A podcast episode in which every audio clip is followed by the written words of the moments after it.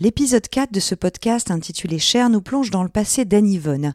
Elle a choisi d'écrire à sa grand-mère pour la remercier et s'excuser aussi.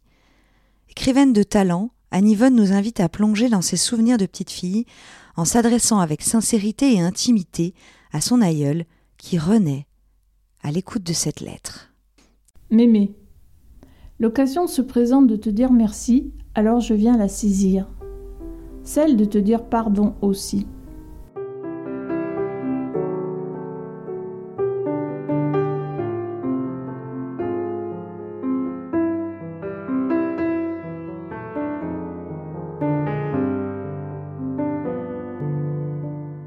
En premier lieu, merci pour les grandes tablées où nous étions rassemblés les jours de fête et attendions, nous, les enfants, la fin du dessert pour filer jouer sur la place de la belle église de Carnascléden.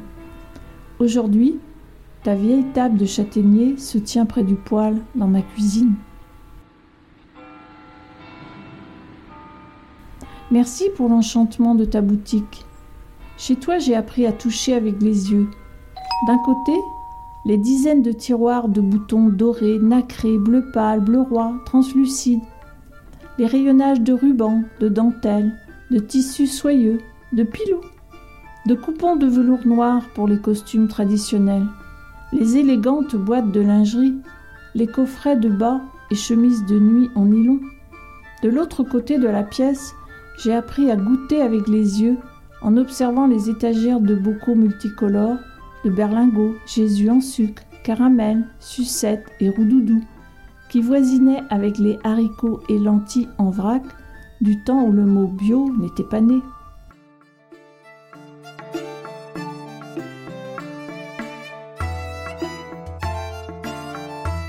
En face, les cagettes de fruits, les oranges, pêches, abricots et raisins que nous convoitions avec gourmandise. À chaque visite, nous avions droit à un bonbon un seul, mais nous ne demandions pas plus.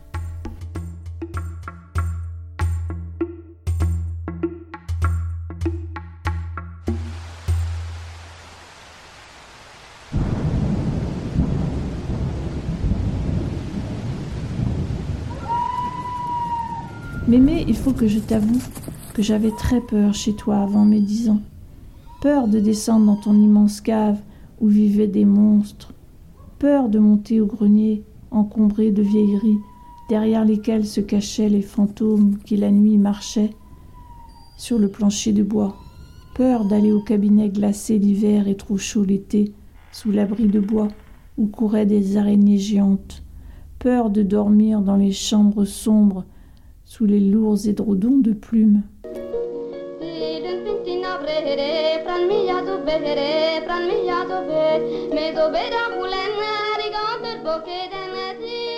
Vêtu de noir, tu portais toujours une coiffe blanche ou un foulard et ne sortais jamais en cheveux. Ensemble, comme à la maison, nous parlions en français. Tu nous vous voyais.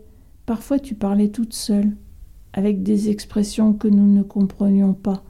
Madou et Beniguet, et nous t'observions craintifs.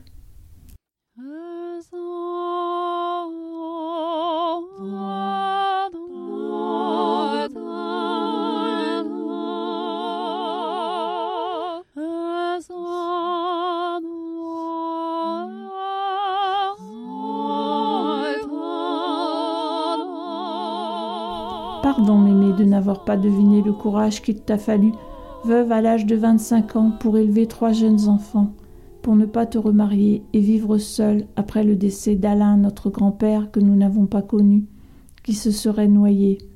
Pas de question, pas de réponse à ce secret dont j'ignore toujours les circonstances.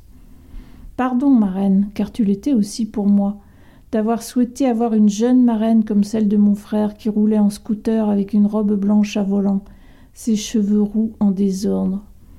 Mais ce privilège me valait une attention spéciale, celle d'avoir un double cadeau à Noël et une carte d'anniversaire dans laquelle tu écrivais chaque année que tu pensais beaucoup à moi et priais afin que je sois reçue à mes examens de médecine. Tu as toujours été exaucé. Plus tard, bien plus tard. Tu as abandonné tes habits noirs pour des robes mauves et des tabliers gris, fermé la boutique. tu restais derrière les carreaux de ta fenêtre face à la rue, de plus en plus vieille. Je venais parfois, trop rarement, pour un goûter. Tu déballais des biscuits, tu servais un café bouillu. Mes enfants rechignaient à t'embrasser. Je ne te prenais pas dans les bras, par une forme de retenue, de pudeur que je regrette aujourd'hui. Je ne savais pas alors m'aimer comme la vie passe. Je ne savais pas qu'un jour il est trop tard pour dire son amour. Anne Yvonne.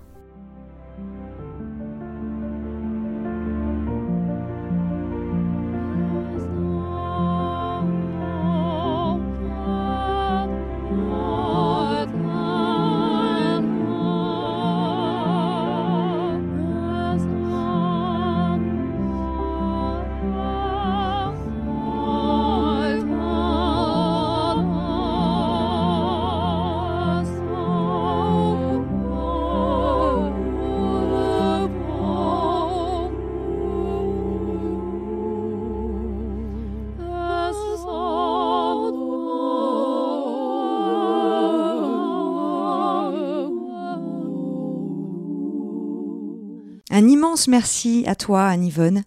Un immense merci aussi à ma sœur, Mathilde, qui chante dans cette lettre. Merci aussi à Kevin MacLeod pour sa musique. Retrouvez ce podcast sur ma chaîne YouTube Emmanuel Lagadec, ainsi que d'autres réalisations sonores.